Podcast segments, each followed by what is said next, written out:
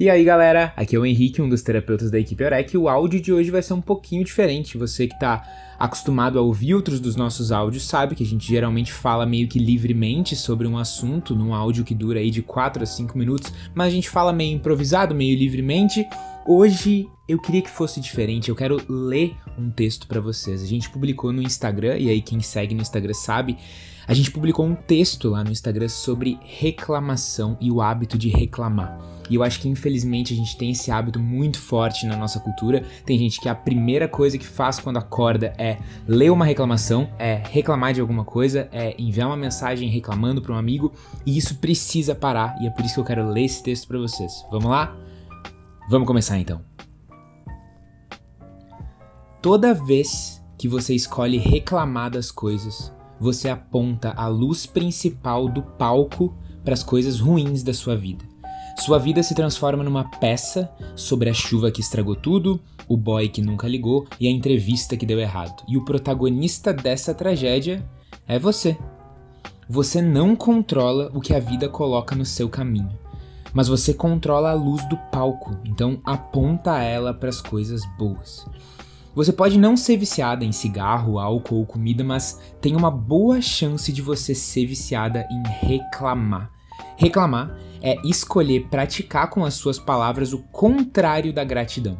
É decidir olhar para o que tem de ruim na sua vida e dar um papel de destaque no elenco. É ficar obcecada com os 5% da sua vida que estão dando errado até os outros 95% perderem o valor. É um vício destrutivo e você precisa parar. Pessoas que reclamam atraem pessoas que reclamam mais. Aí elas conversam longamente sobre tudo que tá errado na vida até a garganta ficar seca. O bairro que tá perigoso, a carne que tá cara, a política que tá uma vergonha, e elas saem da conversa aliviadas. Por quê? Porque reclamar é um jeito barato de sentir que você tá fazendo algo para resolver os problemas, quando no fundo você só tá falando sobre eles, discutindo, argumentando, debatendo. Reclamar é colocar a responsabilidade da sua vida em algum lugar fora de você. Na sua família, na sua história, na sua falta de motivação, na sua genética, e desse jeito se dá a permissão de não fazer nada para mudar as coisas. A reclamação é o veneno disfarçado de remédio que deixa você viciado em ser vítima.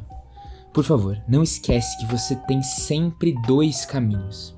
O primeiro é apontar essa luz do palco para as coisas boas da sua vida, praticar a gratidão com ações. E o segundo é economizar a energia que você ia gastar reclamando para resolver o problema, bolar um plano de ação e fazer acontecer.